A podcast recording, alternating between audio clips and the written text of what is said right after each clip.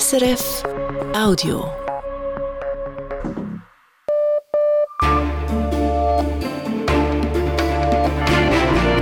Radio SRF, Echo der Zeit mit Christina Scheidecker. Die Themen vom 9. Dezember. Die EU macht vorwärts bei der Regulierung von künstlicher Intelligenz. Sie legt ein Regelwerk vor, das klare Grenzen setzt für Entwicklerinnen und Nutzer. Der deutsche Haushaltsstreit keine unlösbare Aufgabe fand Kanzler Scholz heute am SPD-Parteitag. Ich will hier an dieser Stelle doch die Zuversicht vermitteln, dass uns das gelingen wird. Und dass es uns gelingen wird in einer Weise, die wichtig ist für die Zukunft dieses Landes. Ein Streitpunkt dabei die Schuldenbremse. Und da fragen wir dann, dann auch gleich nach in unserer Wirtschaftsredaktion, was hat es mit diesem finanzpolitischen Instrument auf sich und wie läuft das eigentlich in der Schweiz? Und Gerhard André will das Unmögliche möglich machen und nächste Woche für die Grünen in den Bundesrat einziehen. Was ihn antreibt, das Porträt. Hier im Echo der Zeit. Noch dauert die aktuelle Weltklimakonferenz in Dubai an und schon ist klar, in welchem Land die nächste Ausgabe stattfinden wird. Es ist mit Aserbaidschan erneut ein Ölstaat. Die Nachrichten mit Patrick Seiler. Die Gastgeberstaaten der Klimakonferenz werden nach dem Rotationsprinzip bestimmt. Demnach ist im nächsten Jahr regulär ein Land der Ländergruppe Osteuropa am Zug. Zuvor hatten Armenien und Bulgarien ihre Bewerbungen für die Ausrichtung der Konferenz Ende des nächsten Jahres zurückgezogen. Dass die verfeindeten Länder Armenien und Aserbaidschan um die Rolle des Gastgeberlandes konkurriert hatten, führte dazu, dass die Entscheidung über den nächsten Austragungsort lange blockiert war. Vor wenigen Tagen hieß es dann aber, Armenien unterstütze den Antrag Aserbaidschans auf die Ausrichtung der Konferenz. Umweltorganisationen kritisierten, dass erneut ein Ölstaat die Konferenz ausrichtet. Der türkische Präsident Recep Tayyip Erdogan hat den UNO-Sicherheitsrat kritisiert. Aus seiner Sicht ist daraus der Zitat Schutzrat Israels geworden. Erdogan reagierte damit auf das Veto der USA gegen eine Resolution, die eine Waffenruhe im Gazastreifen forderte. Die Resolution war von UNO-Generalsekretär Antonio Guterres vorbereitet worden und scheiterte am Widerstand der USA. Erdogan forderte deshalb eine Reform des Sicherheitsrates, in dem die fünf ständigen Mitglieder mit ihrem Veto Beschlüsse blockieren können. Unterdessen halten die Kämpfe zwischen Israel und der Hamas an. Die Armee habe weitere Angriffe gegen terroristische Ziele im Gazastreifen ausgeführt, heißt es aus Israel. Dort gab es zudem erneut Raketenalarm und die radikal-islamische Hamas bekannte sich, Raketen auf Israel abgefeuert zu haben. Auch der, Beschluss an Isra auch der Beschuss an Israels Grenze zu Libanon geht weiter. Nach neun Raketenangriffen auf israelisches Gebiet habe die Armee zurückgefeuert, teilte das israelische Militär mit. Wegen der Kampfhandlungen im Gazastreifen könnten dort laut UNO-Angaben die dringend benötigten Hilfsgüter nur noch an wenigen Orten verteilt werden. Das oberste Gericht im US-Bundesstaat Texas hat einer schwangeren Frau untersagt, eine Abtreibung durchführen zu lassen. Das Gericht kippte damit einen Entscheid der Vorinstanz. Die Schwangere wollte die Abtreibung durchsetzen, weil beim Fötus ein schwerer Gendefekt diagnostiziert worden war, der laut Fachleuten meistens zu Fehl- oder Totgeburten führt. Es ist laut US-Medien der erste Fall, der öffentlich wird, seit das oberste US-Gericht das landesweite Recht auf Abtreibung aufgehoben hatte. In die Schweiz. Bundespräsident Alain Berset kritisiert, dass im Vorfeld von Entscheiden im Bundesrat immer wieder Informationen durchsickern. Dieses Jahr etwa habe es immer wieder solche Leaks gegeben, betroffen seien praktisch alle wichtigen Geschäfte gewesen, sagte Berse in der Samstagsrundschau von Radio SRF. Leider sei dieses Problem nie vertieft worden. Die Lecks beeinflussten die Diskussionen im Bundesrat aber nicht stark, so Berse weiter. Der bekannte Schweizer Illustrator Ted Scapa ist gestorben im Alter von 92 Jahren. Das bestätigte seine Familie. In den 60er und 70er Jahren moderierte Ted Scapa im Schweizer Fernsehen die Kindersendung Spielhaus. Die Kunst sei sein Lebenselixier, sagte der gebürtige Niederländer vor einigen Jahren. Zeichnen und Malen und alle schöpferische Tätigkeit ist eine fantastische Lösung für Probleme zum Alter werden. Denn nichts schlimmer ist es, als alt zu sein und alt zu werden. Und es soll mir niemand sagen, dass das schön ist, das Alter. In den letzten Jahren lebt Skapa in einer Altersresidenz in Bern. Zum Sport jetzt. Am heutigen Riesenslalom in Val d'Isère heißt der Sieger einmal mehr Marco Odermatt. Bei seinem ersten Saisonrennen gewinnt der Schweizer mit fast einer Sekunde Vorsprung auf die Konkurrenz. Tanja Egli. Marco Odermatt siegt mit 98 Hundertstel Vorsprung vor Marco Schwarz aus Österreich und Johann Verdu aus Andorra. Odermatt stand somit bei den letzten 18 Riesenslalom-Weltcuprennen immer auf dem Podest. Damit egalisierte er die Marke von Marcel Hirscher. Besser war nur Ingemar Stenmark. Ja, Wahnsinn. Ich habe gestern glaube ich, auch am Nordtennis gehört, fast seit 1000 Tagen.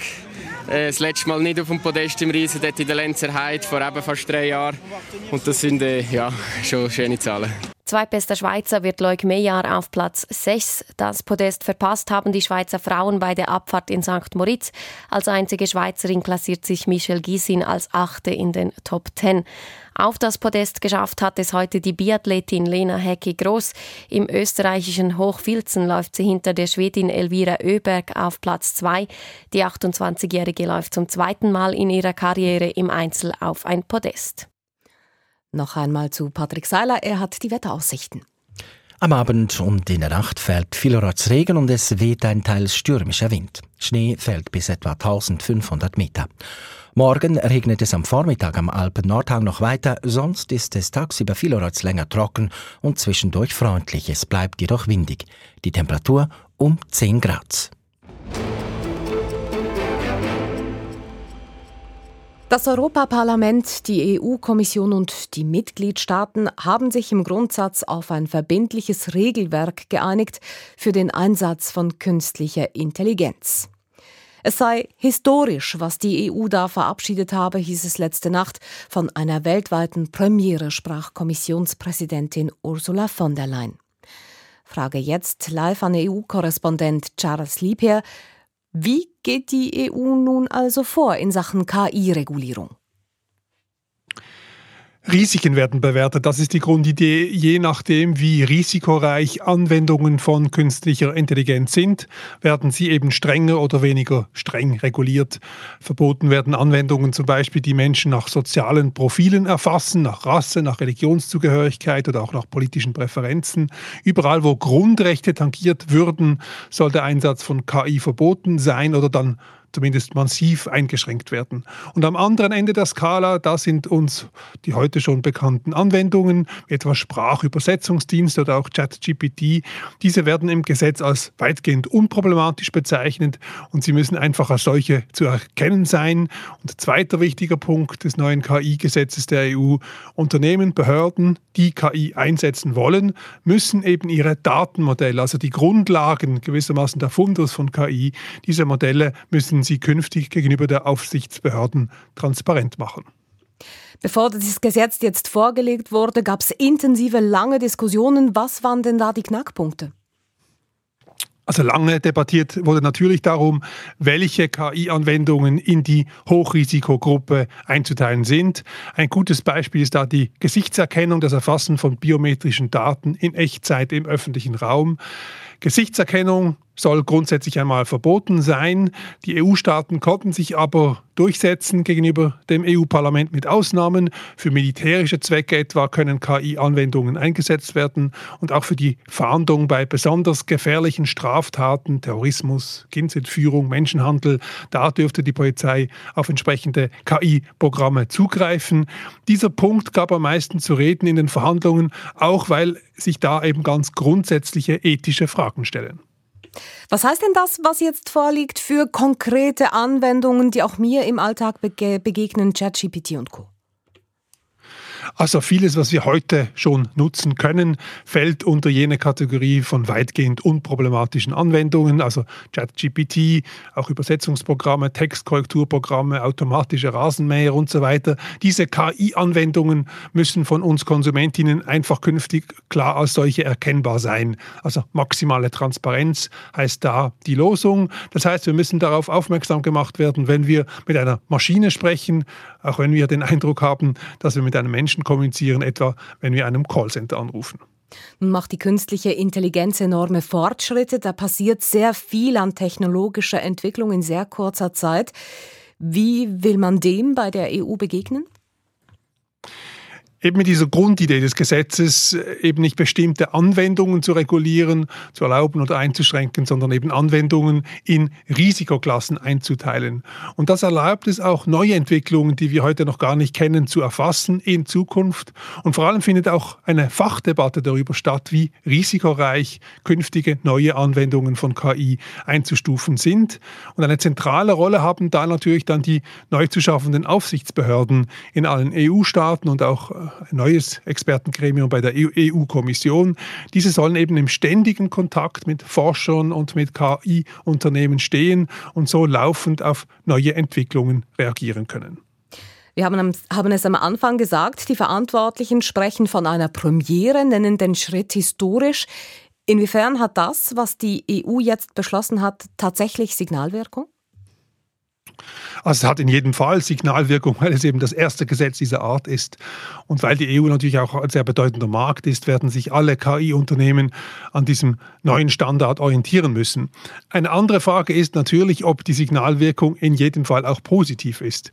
In den Augen gewisser Wirtschaftsverbände geht da die EU jetzt zu schnell und zu restriktiv vor im Bereich der Regulierung von künstlicher Intelligenz.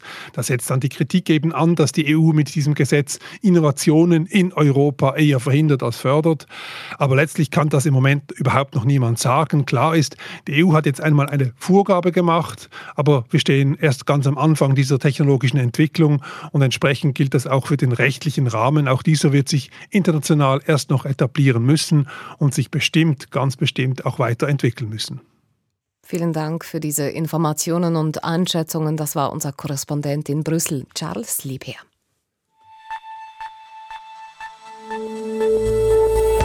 Und das ist das Echo der Zeit auf Radio SRF. So geht's bei uns weiter. Wie sich die SPD im deutschen Haushaltsstreit und zur Einhaltung der Schuldenbremse positioniert, wie sich das von der Diskussion um die Schuldenbremse in der Schweiz unterscheidet und was dem grünen Bundesratskandidaten Gerhard André am Herzen liegt. Deutschland steckt mitten in einer Haushaltskrise. Nach einem Gerichtsurteil fehlen viele Milliarden Euro, ein Loch, das nun drei sehr unterschiedliche Regierungsparteien stopfen müssen. Die FDP beharrt auf der Einhaltung der Schuldenbremse. Grüne und SPD würden gerne reformieren. Und sowieso fragt sich, wo nun gespart werden soll. Diese Krise habe das Potenzial, die Ampelregierung zu sprengen, glauben einige. Eine ungemütliche Ausgangslage für den SPD-Parteitag dieser Tage. Und als wäre das nicht genug, kommen obendrauf noch sehr schlechte Umfragewerte. Nur noch 14 Prozent würden die SPD wählen. Kanzler Scholz halten noch 20 Prozent für einen guten Kanzler. Seine Rede heute wurde deshalb mit Spannung erwartet. Aus Berlin Simon Fatzer. Nein, Olaf Scholz konnte keine Lösung des Haushaltsstreits mitbringen und doch war seine Rede eine Art Geschenk für die geschundenen Seelen seiner SPD. Da sprach einer, der sonst oft hölzern und monoton abliest, in freier Rede und erinnerte an all die Erfolge, ganz besonders jenen, zur Kanzlerpartei geworden zu sein. Eine der Grundlagen für diesen Erfolg das ist die Geschlossenheit, die die Sozialdemokratische Partei seit dem Parteitag zwei Jahre vor der Wahl gezeigt hat. Eine Geschlossenheit, liebe Genossinnen und Genossen, die es bis heute gibt. Niemand hat damit gerechnet, dass wir das so lange durchhalten. Danke dafür. Scholz sprach lange über den russischen Angriffskrieg, über die Unterstützung der Ukraine, die Gaskrise. Und er kam erst spät zu dem, was alle gerne wissen möchten. Wie steht es um die umstrittene, völlig offene Haushaltspolitik der nahen Zukunft? Ich will für mich sehr klar formulieren, Das ist eine sehr schwere Aufgabe. Und weiter? Aber ich will hier an dieser Stelle doch die Zuversicht vermitteln, dass uns das gelingen wird. Und dass es uns gelingen wird in einer Weise, die wichtig ist für die Zukunft dieses Landes. Denn die Zuversicht, dass es uns gelingen wird, hat was damit zu tun, dass es möglich ist. Wir stehen nicht vor einer unlösbaren Aufgabe. Wie das gelingen soll, musste er gar nicht erst sagen. Viel wichtiger war für die SPD-Delegierten sein klarer sozialdemokratischer Kompass. Für mich ist ganz klar, es wird in einer solchen Situation keinen Abbau des Sozialstaats in Deutschland geben. Lange gab es dafür Standing Ovations. Scholz sagte, es brauche eine Perspektive, einen Plan für die Zukunft. Zuversicht müssten sie den rechten Populisten entgegensetzen. Im Saal saßen viele, die im nächsten Jahr harten Wahlkämpfen in Ostdeutschland ausgesetzt sein werden. Auch sie müssen wissen, wozu sie das tun. Wir, wir sind für euch da. Wir machen Politik euretwegen. Wir machen Politik für die Leute, die es schwer haben und die kämpfen müssen. Wir machen Politik für Leute, denen es ganz gut geht, aber die trotzdem eben auch stolz jeden Tag zur Arbeit gehen. Und wir sorgen dafür, dass es eine Zukunft gibt für unser Land und für jeden Einzelnen, dass es besser wird und gerecht. Schönen Dank. Die Rede hat Co-SPD-Chefin Saskia Esken begeistert. Wow, lieber Olaf, vielen, vielen Dank für deine bewegende Rede. Die hat uns im Herzen angefasst, ganz ehrlich, im Herzen angefasst. Die Aufgabe des Spielverderbers übernahm die Jugend, die klare Kante verlangte. Juso-Chef Philipp Türmer spielte auf die Verteilkämpfe mit dem grünen Robert Habeck und Christian Lindner von der FDP an. Lieber Olaf, wer aus der Defensive will, muss Angriff spielen. Du bist der Chef der Regierung, nicht der Paartherapeut von Robert und Christian. Die Menschen wollen, dass du Empathie zeigst, erklärst und vor allem entscheidest. Sie wollen keinen Moderator der Macht. Spärlich war der Applaus. Die Mehrheit steht hinter ihrem Kanzler. Angesichts der schwierigen und langen Geschichte internen Streits ist das eine gute Nachricht für die SPD. Vieles hat Scholz auch nicht erwähnt. Das Wort Schuldenbremse, das zentrale Streitthema in der Regierung, nahm er gar nicht erst in den Mund. Alle anderen aber taten das schon, mit besonderer Leidenschaft Co-Parteichef Lars Klingbeil schon gestern. Unser Land ist ein wirtschaftlicher Riese, aber wir legen uns Fesseln an, weil wir abbremsen bei Zukunftsinvestitionen, Investitionen in Wohlstand, in Wachstum, in die Jobs der Zukunft, liebe Genossinnen und Genossen. Deswegen ist klar, und dieses Signal wird vom Parteitag ausgehen, die Schuldenbremse ist ein Wohlstandsrisiko geworden und deswegen müssen wir sie verändern. Deswegen müssen wir sie neu gestalten und dafür sorgen, dass mehr Investitionen in diesem Land möglich werden. Der Parteitag verlangt, die Schuldenbremse zu reformieren. Das nun nimmt Scholz seinerseits mit in die nächste Runde im Haushaltsstreit. Lösung offen. Eine Reform der Schuldenbremse, eines der Themen also am Parteitag der SPD. Tatsächlich hat das Instrument in diesen Tagen und Wochen in Deutschland viele Schlagzeilen gemacht. Die Regierungsparteien streiten seit Wochen darüber. Und auch in der Schweiz gibt es immer mal wieder Forderungen, die hiesige Schuldenbremse aufzuweichen. Was ist denn eigentlich genau die Kritik an der Schuldenbremse? Das wollte ich von Wirtschaftsredaktor Damian Rast wissen. Ja, vereinfacht gesagt lautet die Argumentation, wir leben in außerordentlichen Zeiten und deshalb braucht es auch außerordentliche Investitionen, zum Beispiel ins Militär wegen des Ukraine-Kriegs oder in grüne Technologien wegen des Klimawandels. Und eine strenge Schuldenbremse, so die Argumentation der Kritiker, die verhindert solche Investitionen. Interessant ist, dass sowohl die Verteidiger der Schuldenbremse als auch die Kritiker mit der Generationengerechtigkeit argumentieren. Die Befürworter einer strengen Schuldenbremse, die sagen, wir dürfen unseren Kindern und Enkeln nicht zu viele Schulden hinterlassen, wir müssen das Schuldenmachen beschränken. Die Kritiker der Schuldenbremse dagegen argumentieren, es nützt doch nichts, wenn wir der nächsten Generation zwar wenig Schulden hinterlassen, aber dafür einen maroden Staat oder einen kaputten Planeten. Wir sprechen immer von dieser Schuldenbremse. Wie aber funktioniert die eigentlich ganz genau? Ja, die Schweizer Schuldenbremse ist eigentlich keine Schuldenregel, sondern eine Ausgabenregel. Sie sagt, der Staat darf über die Dauer nicht mehr ausgeben, als er einnimmt. Über die Dauer heißt vorübergehend, kurzfristig, wenn die Wirtschaft schlecht läuft, dann darf der Staat ein Defizit schreiben, also neue Schulden machen. Wenn es aber gut läuft, muss der Bund Geld auf die Seite legen, um diese Schulden zu kompensieren. Salopp könnte man die Maxime der Schuldenbremse so beschreiben, spare in der Zeit, so hast du in der Not. Und welche Unterschiede gibt es da zur Schuldenbremse in Deutschland? Grundsätzlich kann man sagen, die Schweizer Schuldenbremse ist strenger als die deutsche. So muss der Haushalt des Bundes in Deutschland nicht ganz ausgeglichen sein. Der Bund darf auch neue Schulden aufnehmen, wenn es wirtschaftlich gut läuft. Allerdings gibt es klare Regeln. Zugelassen sind neue Schulden in der Höhe von 0,35 Prozent des Bruttoinlandprodukts. Das entspricht aktuell rund 10 Milliarden Euro pro Jahr. Welche Wirkung hatte denn die Schuldenbremse bisher, wenn wir Deutschland anschauen, die Schweiz? Wie stehen denn die Länder da, wenn es um die Verschuldung geht? Ja klar ist, sowohl in der Schweiz als auch in Deutschland sind die Schuldenquoten deutlich zurückgegangen, zumindest bis zur Corona-Pandemie. Das heißt, beide Länder konnten ihre Schulden im Verhältnis zur Wirtschaftsleistung senken.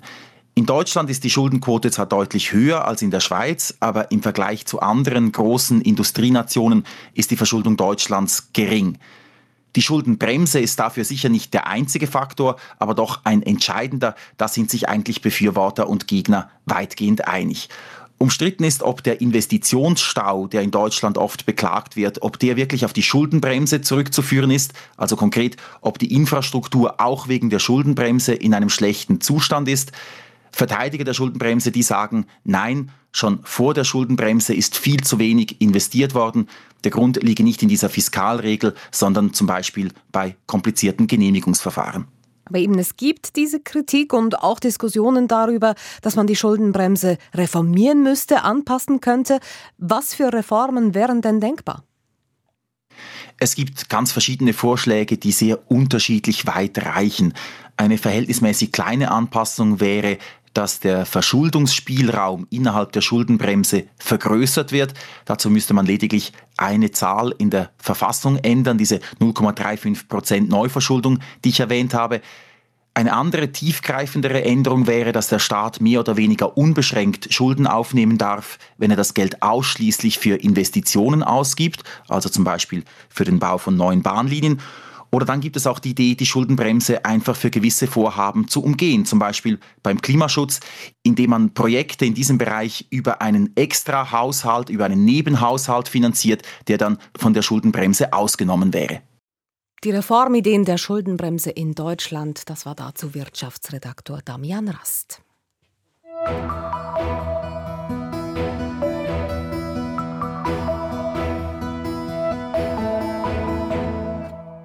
IT-Unternehmer, Kulturförderer, Ehemann, Vater, Nationalrat und nun Bundesratskandidat, das ist Gerhard Andrei aus dem Kanton Freiburg. Der 47-Jährige möchte nächsten Mittwoch der erste grüne Bundesrat werden. Zwar werden ihm rundum reelle Chancen abgesprochen, aber trotzdem hängt er sich voll rein in den Bundesratswahlkampf. Wer ist dieser Gerhard Andrei, der das scheinbar Unmögliche möglich machen möchte? Andrea Jacki hat ihn in Freiburg besucht.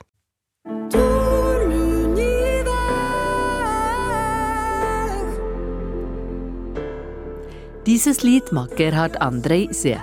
Der Musiker John Steers war im ersten Jahr bei La Gustav dabei, der Akademie zur Förderung junger Musiktalente in Freiburg.